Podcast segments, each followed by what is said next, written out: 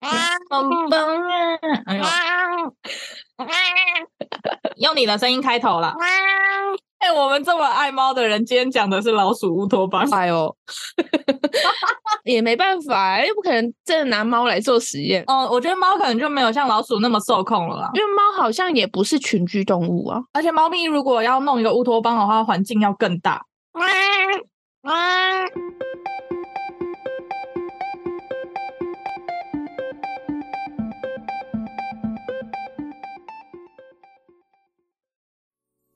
Hello，我是嘎嘎，还有，我是米江，宇宙妞妞报。我是这集的宇宙播报员嘎嘎。我们今天讲什么嘞？今天在开始之前呢，我想要跟米江以及小星星们讨论一下，嗯你们觉得现在的社会是什么样子的呢？我只知道 M 型社会，有钱的很有钱，然后没钱的就很没钱，就是要么很高，要么很低，中间值就很少。好像是哈，现在社会还有什么样子吗？只有 N 型社会吗？嗯，现在的社会没有哎、没有特别的感触。对，，没有特别的感触。那没关系，我来跟你讲一下，我觉得现在的社会是什么样子的哈。嗯第一个是老的人越来越老，啊，对对对对对，高龄化社会。，对，那还有不婚主义，越来越多人不想结婚生小孩嘛，嗯，对，啊可以保持两个人交往状态，但是不结婚。嗯，那甚至同性婚姻也通过了嘛，对不对？之前是可以说是不太能接受同性婚姻嘛，但是现在普遍大家都能接受了。对，普遍能接受。那再来就是居住的地方越来越拥挤，房子越盖越高。其实人口越来越少，但是房子却越来越多。那其实人口有越来越少吗？目前好像还是没有，只是没有到那么多人，因为我们老人活得那么久，医疗越来越发达，对所以以后老人会越活越久。所以也没有到说人口越来越少。哦，因为老人都还在，对主对要是因对为，老人的。但如果那一批老人都不在了，如果是嗯以我们这一辈变成老人的话，就会开始人口会减因为少。我们都没生小孩嘛。啊，不是对我们啦，反正就是我们越来越不想生小孩。那再来就是我刚刚讲的，房子越盖越高，然后邻居之间呢，更是有一句话说：“千金买房，万金买好邻居。”就是当居住地越来越小的时候，恶邻事件根本是层出不穷。我们家最近也是发生了很多关于邻居之间的事情，邻居是不是可以直接出一集？对，甚至还有提告管委会啊什么什么的，我觉得好烦哦。然后每天打开群组就会看到说，对对对楼上的尤其为是什么一直现在走路什么什么的，我就觉得对哇，这么 尤不能其现在忍有受赖群组，那个赖群组就很精彩。对啊，每天在吵架，真的是每天。好，那这个之后我们可以出一集，因为真的好多、哦。好，而且甚至呢，现在出现了很多无差别杀人事件，这些人是怎么了吗？而且大家是不是都会说是这个社会病了？是不是很常嗯可啊听是到我这觉句话？得，其实这样的人一直都有，但是知不频知道而率已频率变高了，之前没有这么高，可以明显的感受到。这个社会带给我们的压力越来越大啊！我突然想到你之前跟我大概讲的，大家越来越怎么讲无忧无虑，这个是我今天想要给大家的一个醒思。 嗯，越来越多那种道德沦丧的事情发生，而且这些脱序的现象究竟是为什么？就是我想要给你们这样的启示。所以等下我讲完了之后，你就会觉得，嗯， 没关系，我们先来讲。那我还是要先说一下，我不是专业人士，我只是单纯的分享我的发言，也仅代表我自己。嗯你们也可以有其他的想法，但是我今天了解下来是这样的想法。这是一个探讨性话题。对对对。那今天我要讨论的呢是老鼠乌托邦。这个实验是一个美国动物行为学及行为学研究者约翰·邦帕斯·卡尔洪所做出的实验研究。那二十五号宇宙也是这个实验的名称。那你会不会有一个小好奇说，为什么是二十五号？前面的一到二十四呢？还是说它其实真的有一到二十四，只是这是第二十五号？对，因为一到二十四都以都失失败败告终，嗯，二十五号是他创造出最完美的版本了，然后也是算是成功的一个实验。在一九六八年七月，等于五十五年前哦，卡尔洪在马里兰州买了一块农地，就这样开始了二十五号的宇宙大业。他在这个农地上建造了一个完美的乌托邦。这个时候的美国可以说是正在大规模的城市化发展，而老鼠和人类都具有社会性。卡尔洪这个研究呢，就引起了美国政府的注意，于是美国国家精神卫生署就开始大力支持卡尔洪的研究。在政府的扶持下呢，卡尔洪的鼠之城越来越高级，里面的设备也越来越完善，不但有充足的食物，甚至还有独门独户的单身公寓以及娱乐设施简直是像人类的都市的翻版。那乌托邦，你可以先看那个照片，它是一个正方形的盒子，四面宽二点六米，高一点三米。墙体的部分呢，可以供叔叔们攀爬，但是上方的零点四米的墙壁是光滑的，因为防止叔叔越狱。嗯每面墙上呢都焊着十六条垂直碗状的隧道，这个东西被称为楼梯井。那每个楼梯井的水平方向都连着四个走廊，分别通向四个筑巢箱。这意味着乌托邦里面一共有。两百五十六个箱子，每个箱子可以容纳十五只鼠鼠，一共可以容纳三千八百四十只。这个乌托邦可以说是世外桃源，适宜的温度也不会有天灾人祸。它甚至也做了很多措施预防疾病的诞生，可以说是梦寐以求的环境。那在这里呢，鼠鼠完全没有烦恼，可以直接享受幸福的鼠生。那一切都准备就绪了，我们创世神卡尔洪在这个时候，他就挑选了四对优良品质的鼠鼠委以重任，总共有四公四母。那鼠鼠们一同进入乌托邦的生活。这个实验呢，总共分为四个阶段。阶段 A 是鼠鼠们的奋斗期，奋斗期，对你是说我们的青壮年时期？不太能用那个什么年龄去分段，但是是嗯这个时期是有点像我们社会的蓬勃发展的时期，是不是他需要够努力才能得到东西的事情？也不用啊，他也不用努力啊。真的假的？那要怎么奋斗？他的奋斗只是一个嗯代名词，就是在他们哦的努力耕耘下呢，就是在五十五天后，第一批小鼠鼠他们就诞生哦了，就是我努力的耕耘 他们的哦，是后那个代奋。斗，好，就是每个都活泼健康，然后就这样开始扩张了鼠鼠的天堂。我们好像有一段时期人口是大量的诞生，我不知道是哪一段时期。多子化我。只知道中国是有让他们少生一点的少子对化少子，嗯，对对对，嗯所以我不知道是哪一段时期，但是鼠鼠的这个时期就代表是那个时期的我们的社会非常蓬勃发展。哦，我知道，就是差不多我们爸妈那个时期，因为我们爸妈那个时期都会有好多的叔叔阿姨，然后姑姑，对对对，姑这姑舅个舅一头气什么的生七个 啊，什么的嗯很多很多的兄弟姐妹。好，那这样大概能理解这个时期了哈。嗯好，那阶段 B 呢是鼠鼠们的开发期。那在这个时期呢，鼠口可以说是急剧的上升，每过五十五天，数量就会以翻倍的成长。嗯，就是一直在繁衍嘛。不过在这个时候呢，卡尔洪发现鼠鼠们的行为有了一些变化，有的鼠窝呢出生率很高，有的则不多，或者是干脆没有。嗯，公鼠负责捍卫领地，母鼠负责繁殖照顾小鼠。你知道为什么会有这样的情况发生吗？你是说有些鼠窝有，有些鼠窝没有的情况？对，因为这个时期还是他们在发展的时期，就像有些鼠繁殖能力比较强，或者是打架能力比较强，它就会抢了很多母鼠为自己繁衍后代；有些比较弱的，就会抢不到母鼠来跟它交配，所以才会有一些有，有些没有。 那就变成肥宅，你谢谢你哦，这样的形容，好吧，也不是说肥宅啦，肥宅也有可也可能会有，得罪人呐、反正就是能力不足的，就是没有那么强悍的。嗯，这个时期社会划分就出现，嗯就是开始了有了社会阶级制度，就是你可以看到上流社会已经产生了哦，然后那个平民老百姓还在下哦你面、哦看？吧，他们出现 M 型社会了。对。那这个时候也可以明显的感受到，为什么有的鼠窝可以增产报国，有的鼠鼠啥也没有。嗯，他们基本上就只有繁衍这个行为，算是可以赚到他们的家族嘛，对不对？嗯你看他们一直繁衍下去，他们家族就越来越庞大。对对，但是没有的就是很可怜，就是没有，因为抢抢不到。接下来就是阶段 C 平衡期，在三百一十五天的时候呢，鼠鼠的总数已经达到六百二十只了。在这个时期的鼠鼠出生率有明显的减缓了，就是原本从五十五天翻倍增长，变成了一百四十五天才出生一轮，就是需要两倍的时间了。嗯，这个时期也开始出现了社会的问题了。那些已经有配偶的叔叔，还有有家庭的老一代叔叔们呢，依旧把持着老鼠社会，就像我刚刚讲的上流社会。嗯一般平民的叔叔呢，因为公鼠的保卫地盘的能力开始下降，都开始不保护家园了，母鼠只好开始自己捍卫家园。所以母鼠就开始变得有点狂躁好斗。嗯结果呢，公鼠在母鼠开启狂暴模式之后呢，直接被暴打出家园。我也不知道这 个这个行为，你有感受到跟我们的有什么类似吗？但是我就觉得，呃，就是平民叔叔开始变成母系社会，因为公鼠都不工作了，也不保卫家了。上流叔叔还是正常的社会，但是嗯平民叔叔已经开始出现母系社会。就是有点开始因为公鼠乱太套废了，嗯，公叔叔太废。我也不知道是什么原因，但是他们就是 怪怪的了。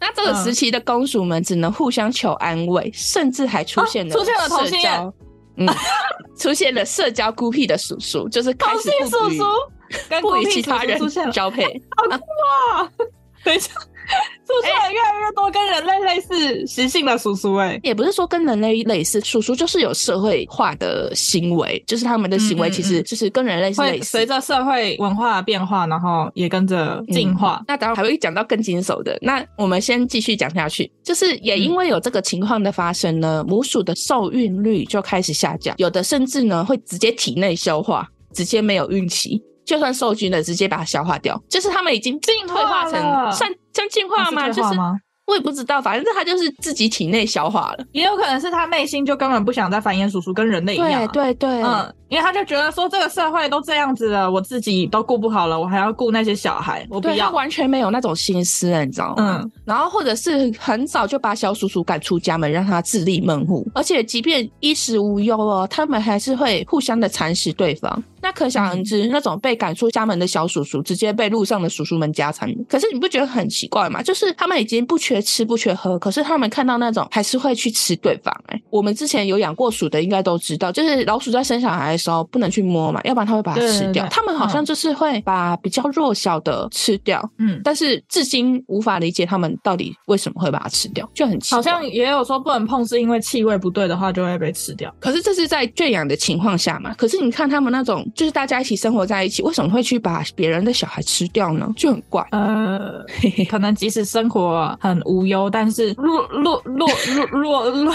弱弱哎那强个是食怎么 讲？啊弱弱对强食对嘛对对的那个习性还是在 的。哦，就是野性嘛，动物的野对性。对对，好，嗯那我们就不再去讲这个，因为我也搞不懂为什么他会把它吃掉，你就把它当做是人类的排挤。或者是食人魔。 哦哦，没有没有，人类不会吃人嘛，但是他们的行为其实跟人类的排挤很像，而且嗯有些的排挤不是说就是你真的被我们排挤到自杀，我们也无所谓，无感的那种啊。嗯嗯，嗯，所以他们也可能也是那种行为，但是他们是直接吃掉比较快。好像也是，而且后面还出现了不分性别、不分年纪，叔叔们开始随便的交配，就是路上遇到就直接强奸。乱性对，开始乱性，就是完全没有在管的呢，就是不管他是男的女的，然后或者是他才刚出生没多久，或者是什么的，没有在管叔。叔是有那种就是只能一个伴侣的概念吗？不是，就是叔叔是有那种特定伴侣的概念吗？在我看来是没有，但是呢，嗯他们不会到那种不分性别、不分年纪，他们还是会有那种想干就干，他们正常的叔叔还是会有那种发情期啊，或者是那种嗯还是有年纪的，嗯然后也不会说不分性别。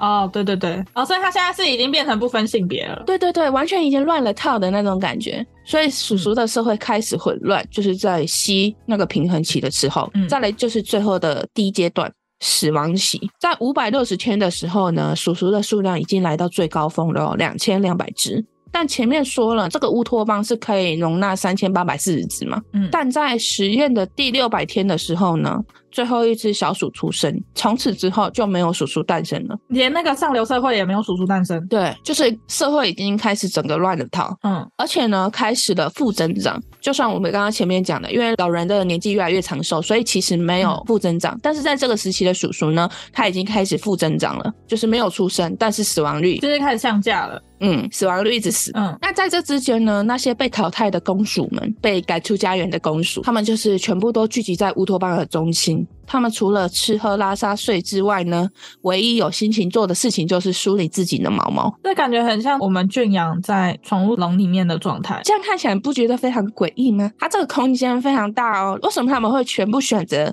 聚集在这个地方呢？摆烂了，嗯，好难猜想他们的想法哦。他们的行为举止很难懂，但是我觉得还是能感受到一点，就是他们已经放弃生活了，只要能温饱，然后每天就是顾着自己的外貌就好了。又或者是说，即使这个乌托邦再怎么大，他们鼠生也不短，然后他们还是发现了这里其实还是有一个范围的，他们是被圈养的。可以这么说，就是空间有限。但是呢，他们为什么会选择全部都聚集在正中间？他们可以选择聚集在他们的鼠窝里面呢。他们这个时期的行为变得无法解释，就是他已经完全放弃生活、放弃活下去的感觉。他就是整天只想要把自己打扮得漂漂亮亮，然后吃喝拉撒睡都在同一个地方。所以那个博士也无法理解他们现阶段的行为。有，他有解释，我等一下跟你说。嗯我先讲一下他们中间的行为。好这个时候呢，他们只要一旦有人不小心碰到他，或者踩到他的尾巴，或者是他一个不爽。他就会把对方往死里打，嗯嗯，就是直接往死里打哦，而且被打的那只鼠呢，会乖乖的让他打，它不会反击，也不会反抗。而且等那只鼠鼠打完之后呢，两只鼠又会没事般的回去自己的位置。但是呢，被打的那只鼠呢，它也不完全是弱的那一方哦。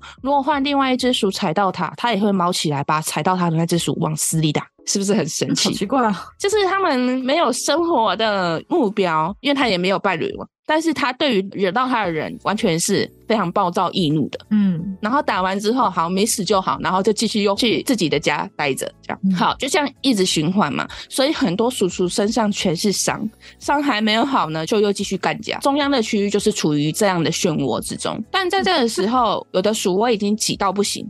但其实还有约二十趴的窝是空的，嗯而那些已经没有生育能力的母鼠呢，开始往上爬，躲在这些窝窝里面隐居，直接脱离同类，完全不社交，过起世外高人的日子。哇，隐居三鼠，对，超级羡慕啊！所以我们现在的心态也有一点这样，就是不想社交，然后只想把自己日子过好的感觉。嗯，隐居三鼠，哎，好，那在这个时期，有的叔叔就开始只顾着外表嘛，刚刚有说到，对异性也没有兴趣，只知道关注自己，每天用大量的时间打扮自己。嗯，卡尔红就称这些叔叔为美丽的人，或者是美丽鼠。自恋鼠，嗯嗯，这个名词呢，指的就是那些消极被动，并且彻底断绝所有社会交流的个体。嗯嗯，嗯，那在这个时期，你不觉得也跟我们某些人很像吗？就是很做自己的那些，不想要管他人怎么想，反嗯正我做自己。你有听过草食男吗？有，就是有点类似。在一九七二年十一月十三号的时候呢，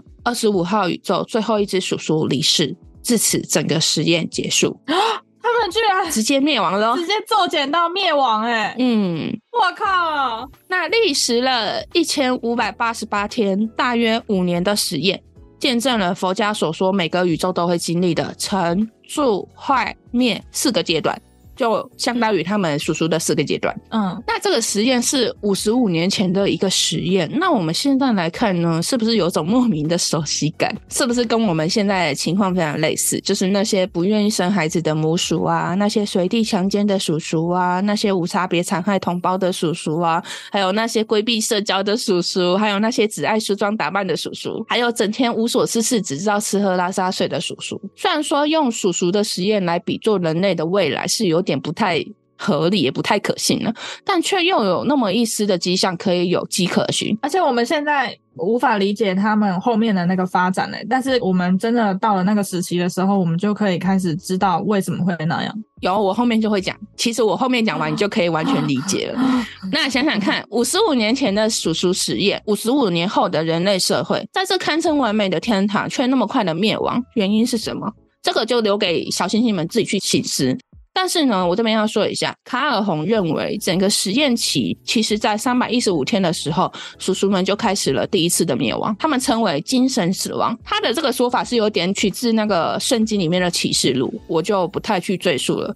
如果有兴趣的话，可以去查一下，就是在讲亚当跟夏娃的故事。那中途几次，卡尔洪试着去挽救，就是把几只乌托邦的鼠鼠带出去，想让他们融入其他鼠世界的生活。但那些鼠鼠已经完全没有办法融入正常社会了，它已经行为沉沦了。这也是卡尔洪认为整个实验崩溃的原因。他认为呢，在一个社交密度过大，而且不愁吃穿的环境中，物种最终会因为心理的沉沦走向灭亡。这就是他最终得出的结果：行为沉沦行为沉沦，已经变成一个专有术词了。就是行为沉沦是我们目前其实已经在面临的问题了。那一个无法逃脱却又衣食无忧的环境，会让人失去追求、欲望、意义感，感觉空虚、寂寞、烦躁，攻击性增加。嗯，所以才会出现的行为沉沦这样的行为。那网络上看到一段话，我不知道出自哪里，但是我还是想要跟大家分享一下：美丽的人将伴随着末日号角的哀嚎降临人间。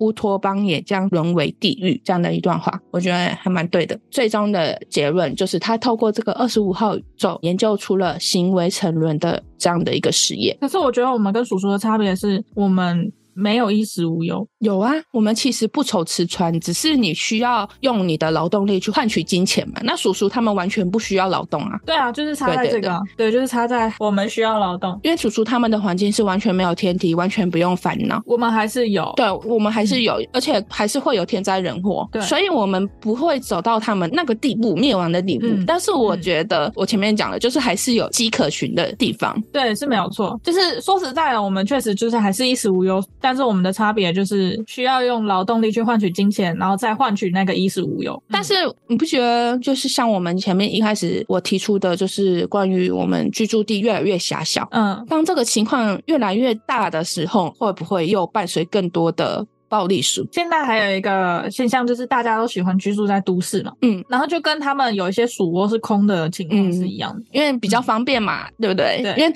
他们那个鼠窝其实离水源跟食物都很近，而且有些人他们虽然不爱社交，但是他们还是喜欢居住在人多的地方。可是有一些鼠，就是像我又比较像那种隐居鼠 已经三十五， 啊，好想要哦，要不是为了赚钱，谁不想要隐居？呃，好好哦，还可以隐居。快点，哎、大家赶快帮助嘎嘎隐居， 你们让我我们就这可以个 podcast 成功，他就可以隐居 了。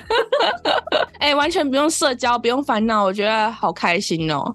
是不是我们现在已经有 有那种隐居鼠的趋向了？是 不是？你可能比较有，我还好。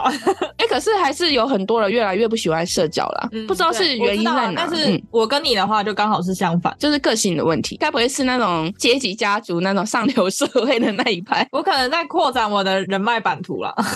哎、没有，这就是人类跟鼠鼠不一样，他们不需要人脉。要啊，他们需要呢。他们有一段时期，我忘记是哪一段时期，他们有说到，就是他们会大量的鼠鼠一起移动，他们会喜欢跟鼠鼠粘在一起。然后就是觉得团体比较嗯哦好。嗯嗯，他们就会一起移动，然后不论做什么都一起。嗯有这个时期的鼠鼠，其实我我的心态，我不知道有没有小星星跟我一样，就是我不是那种觉得团体会比较好，但是我只是觉得我做很多事情，就是我遇以后遇到什么问题、困难什么的，我现在所认识跟培养的这些朋友，总有一天可以帮到我。嗯，而且就认识越多不同性质的朋友的话，以后就是说不定哪天真的需要的时候就可以互相帮助。嗯，我的心态是这样。我我能理解你这样的想法。那我自己的想法是，我自己是没办法到每个人都那么要好，嗯我就会觉得说，当我想要请一个没有那么要好的朋友帮助我的话，我会觉得开始整个字体尴尬起来，我就会哦，想对着对对，算会了。会会，我就会所以我想说才会算了把每个朋友变得很要好，然后哪天请他们帮助的时候，对对对对对，你就就你就会觉得不会尴尬。但是我对这个人是比较少那种。